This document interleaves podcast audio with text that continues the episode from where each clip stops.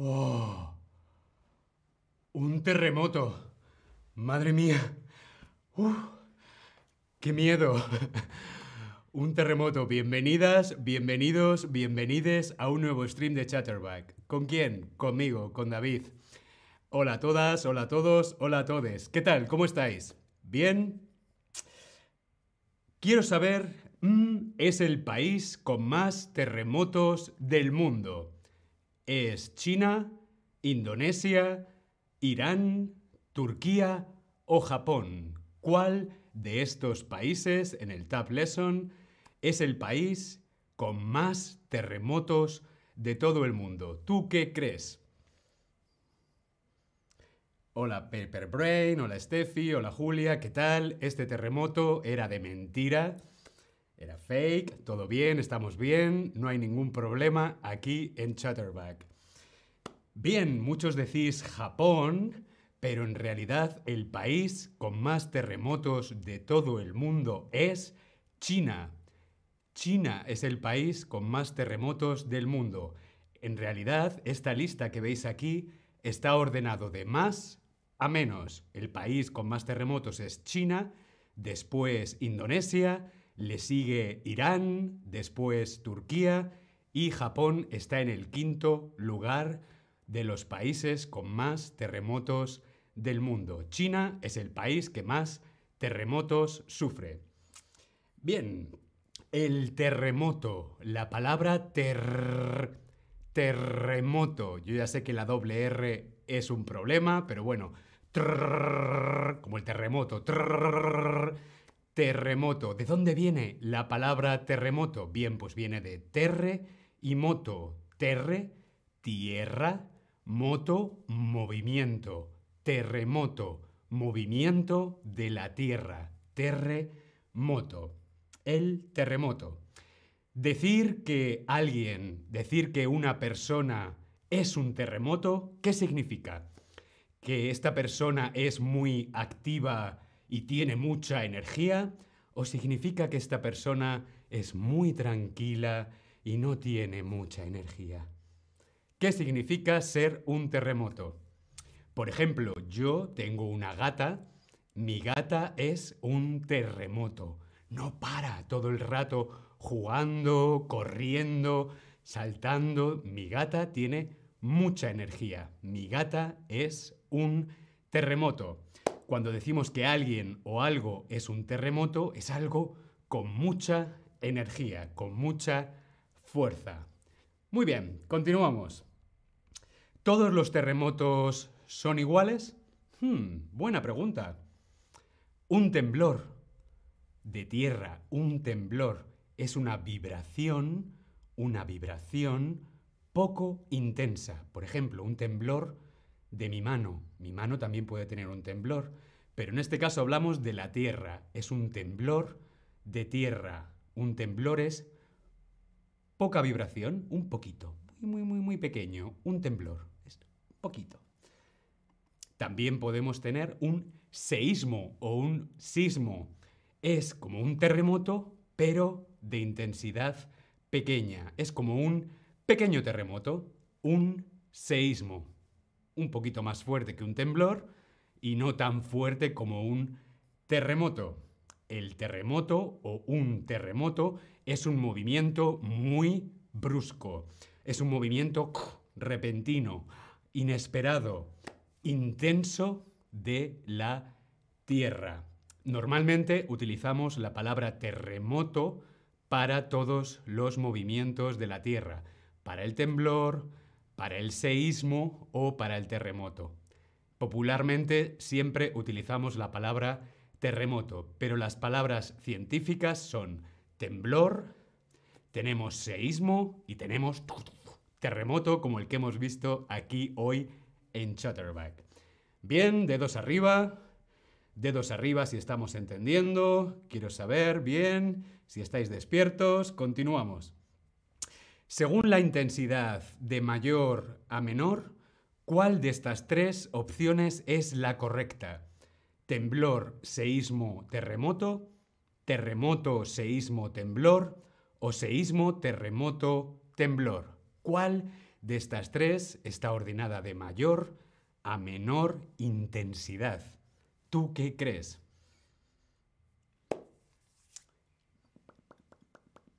Bien, muy bien, correcto.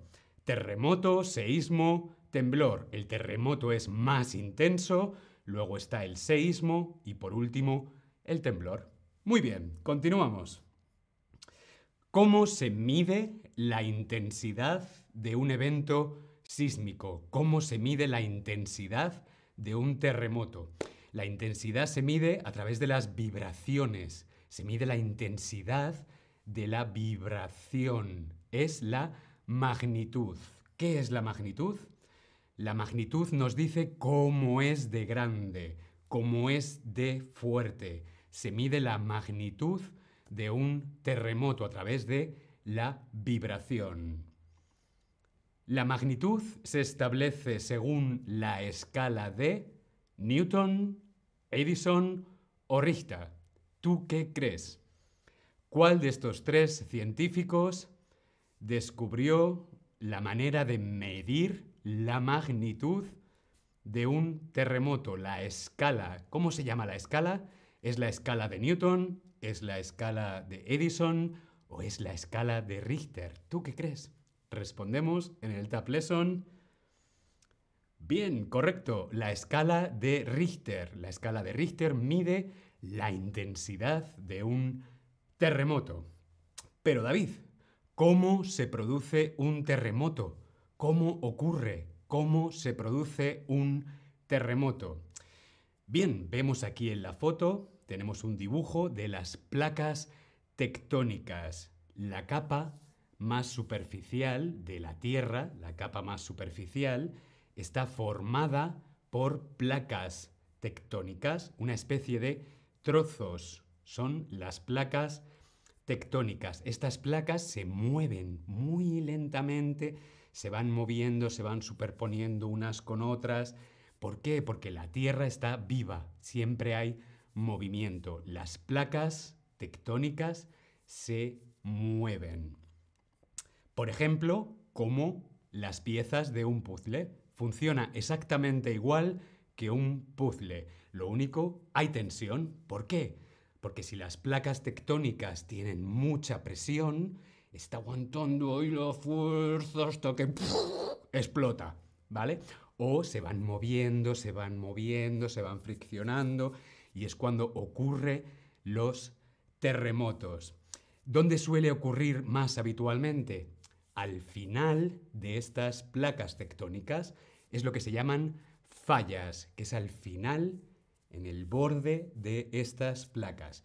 Las más conocidas son la falla de San Andrés, en México, la falla del Mediterráneo, en el sur de España, en Andalucía, y el cinturón de fuego del Pacífico. Son los terremotos en Chile. Aquí vemos una foto de las fallas tectónicas.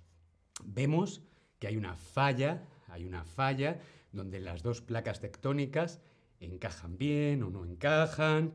A veces estas placas están unidas y tienen que moverse y es cuando producen los movimientos de la Tierra por la energía que hay en el centro, en el corazón de la Tierra. Bien, las fallas tectónicas, bien, el movimiento de las placas y las fallas tectónicas.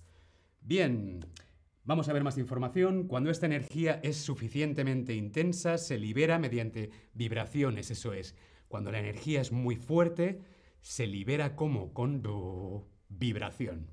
Bien, continuamos. El hipocentro. ¿Qué es el hipocentro? Hipocentro. Es el punto, el punto interior de la Tierra donde se libera la energía. Esto es la Tierra, pues tenemos el punto interior, el centro, donde se libera la energía. Eso es el hipocentro. Lo vamos a ver ahora en una foto. ¿Veis? El punto interior de la Tierra es el hipocentro y sin embargo el epicentro es el punto en la superficie de la Tierra donde notamos que la Tierra se mueve, donde se nota el terremoto el hipocentro y el epicentro. ¿Bien? Continuamos. Vamos a ver si nos hemos enterado. México es un habitual de muchos terremotos. ¿Qué es México? ¿Un epicentro o un hipocentro? ¿Tú qué crees? Van llegando vuestras respuestas. Algunos dicen hipocentro, pero que yo sepa, México no está en el centro de la Tierra. México está en la superficie, por lo tanto, México es el epicentro de muchos terremotos. Muy bien, perfecto. ¿Alguien sabe qué tenemos que hacer si hay un terremoto? ¿Qué hacer en caso de un temblor o un terremoto? ¿Cubrirse? ¿Agacharse y sujetarse? ¿Agacharse, cubrirse y sujetarse? ¿O sujetarse, cubrirse y agacharse? ¿Cuál es el orden de estas tres acciones? ¿Qué tenemos que hacer primero? ¿Qué tenemos que hacer después? ¿Y qué tenemos que hacer en último lugar? ¿Tú qué crees? Yo no he hecho hoy ninguna de las tres cosas. Bien, correcto. Lo primero que tenemos que hacer es agacharnos, después cubrirnos, por ejemplo, debajo de una mesa, y por último, sujetarnos fuerte. Lo vamos a ver en esta foto. Lo primero es agacharnos, después cubrirnos, por ejemplo, debajo de una mesa, y por último, agarrarnos fuerte a la mesa. Bien, espero que no tengáis que vivir nunca un terremoto. No creo que sea una experiencia muy divertida. Espero que haya parecido interesante este stream de hoy. Nos vemos en el siguiente stream. ¡Mua! Se os quiere.